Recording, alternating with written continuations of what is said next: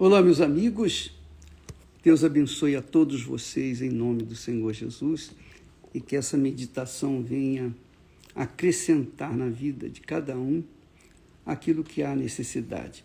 Bem, é, nós temos falado ultimamente sobre aquela palavra que Jesus fala que é dura, duríssima para os cristãos, os que se chamam ou se acham cristãos. Naquele dia, naquele dia, me dirão: Senhor, Senhor, Senhor, Senhor, abre-nos a porta. Disse: Nunca vos conheci. Apartai-vos de mim, vós que praticais a iniquidade. São os cristãos que praticam a iniquidade. De outra feita, ele fala: que o, no reino dos céus só entram aqueles que fazem a vontade do meu Pai. Quer dizer, não, não é por você, por eu, por nós fazermos a obra, pregarmos o Evangelho, construirmos igrejas, levarmos a salvação para as pessoas que nós seremos aprovados.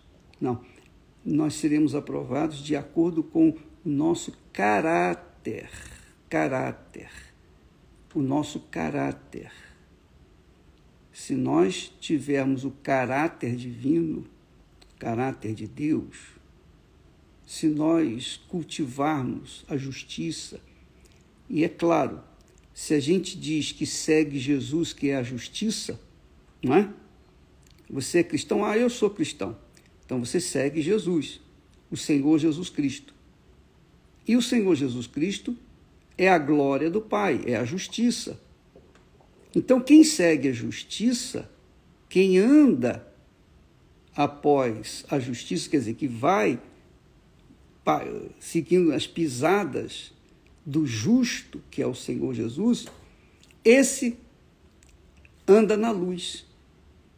Mas quem se diz cristão, mas não anda de acordo com a justiça de Deus, segue a injustiça, então esse, teoricamente, ele é cristão, mas na prática, ele é incrédulo, porque ele está seguindo a injustiça, que é o pecado. Então, cada um tem que avaliar-se a si próprio. Então, eu falo por mim, então, se eu ando na justiça, se eu sou de Deus, eu ando após a justiça, quer dizer, passo a passo eu sigo os passos do meu Senhor. Agora, se eu digo que sou cristão, se eu digo que sou de Deus, só por causa das obras que nós fazemos, mas andamos no pecado paralelamente, não tem como a gente ser salvo. Isso é uma questão até de lógica, é uma questão de inteligência. Quem segue a luz, anda na luz. Quem segue as trevas, anda nas trevas. Então, quem segue na luz, não tem trevas. E quem segue nas trevas, não tem luz. Quem segue, por exemplo, a pessoa diz: Ah, eu tenho o Espírito Santo. O Espírito Santo é o Espírito da verdade, não é? Então, quem tem o Espírito da verdade fala a verdade. Mas quem tem o Espírito da mentira, quem diz que tem o Espírito Santo, mas fala mentira, vive na mentira, essa pessoa com certeza está se enganando. Ela não tem o Espírito da verdade coisa nenhuma, porque ela anda na mentira. O que, que adianta eu dizer para os outros que eu tenho o Espírito da verdade, que eu tenho o Espírito Santo, que é o Espírito da verdade, e ando com mentira, com enganos. Então, quer dizer, teoricamente, eu tenho, eu tenho o Espírito Santo. Mas na prática, se eu estou mentindo, se eu vivo na mentira, no engano, na corrupção, então eu estou mentindo para mim mesmo. Eu estou enganando a mim mesmo. Deus ninguém engana.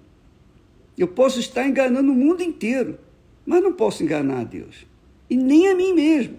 Eu sei que estou vivendo de acordo com a mentira, então eu não tenho Espírito Santo coisa alguma. Eu só teria, eu só tenho o Espírito Santo, que é o Espírito da verdade, se eu andar na verdade. Então isso é uma questão de lógica, de inteligência, de sabedoria. Você não precisa é, ser uma pessoa super espiritual para chegar a essa conclusão. É claro.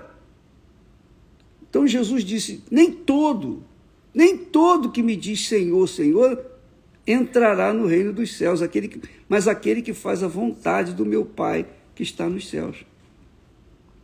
Então, amiga e amigo, não se iluda com os seus feitos, com as suas realizações, com as suas ofertas.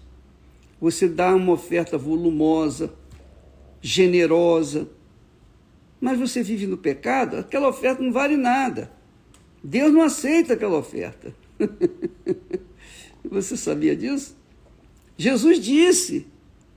Jesus disse: Olha, quando, for, quando fores ao altar apresentar a sua oferta e te lembrares que tem, o teu irmão tem alguma coisa contra ti, vai lá, deixa a oferta diante do altar, diante do altar, não no altar. Deixa a oferta diante do altar e vai lá, resolve o problema com o teu irmão.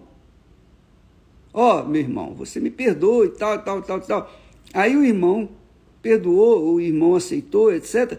Aí sim, você volta, vai lá e pega a oferta que está diante do altar e coloca no altar. Você pode ler isso lá em Mateus 5, 23. Então, a fé, a comunhão com Deus, é algo assim, muito transparente. Não há como fingir, não há como enganar, não há como iludir.